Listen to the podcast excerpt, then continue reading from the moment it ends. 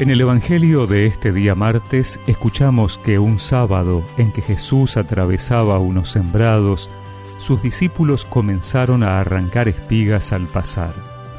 Entonces los fariseos le dijeron, Mira, ¿por qué hacen en sábado lo que no está permitido? Él les respondió, Ustedes no han leído nunca lo que hizo David cuando él y sus compañeros se vieron obligados por el hambre cómo entró en la casa de Dios en el tiempo del sumo sacerdote Abiatar, y comió y dio a sus compañeros los panes de la ofrenda que sólo pueden comer los sacerdotes?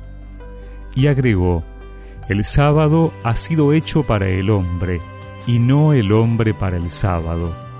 De manera que el Hijo del Hombre es dueño también del sábado.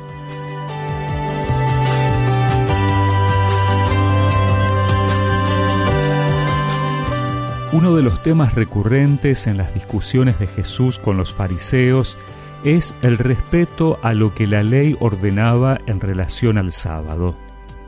Tal vez la mirada ha sido puesta más en lo que no se podía hacer, pero si lo vemos desde un sentido positivo, el sábado era un día de descanso, así como Dios había descansado luego de la creación. Por lo tanto, este día era un día para imitar a Dios.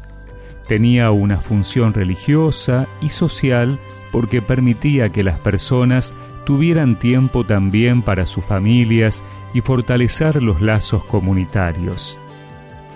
Hoy podríamos preguntarnos qué sentido le damos a nuestros domingos, nuestro día de descanso.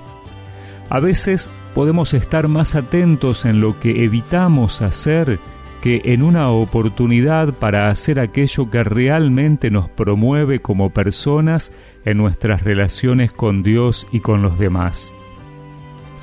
Pero más allá de eso, Joseph Ratzinger, en su libro Jesús de Nazaret, nos aporta una mirada muy interesante sobre este texto.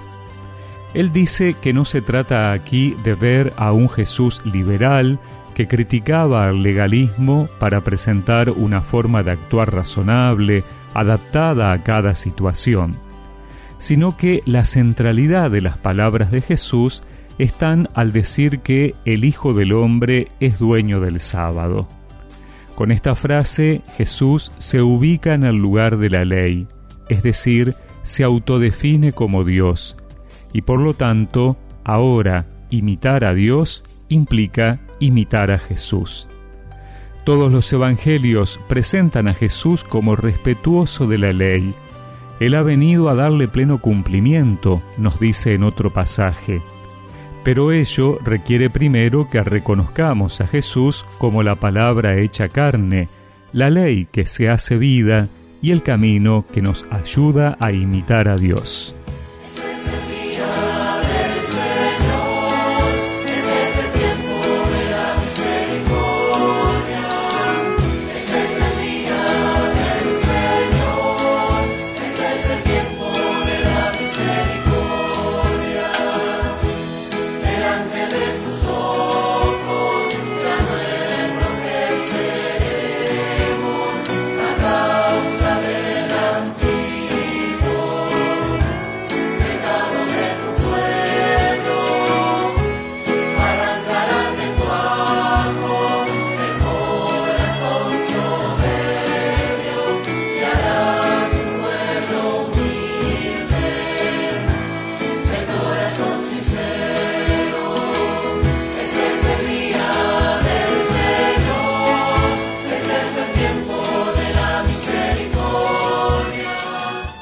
Recemos juntos esta oración.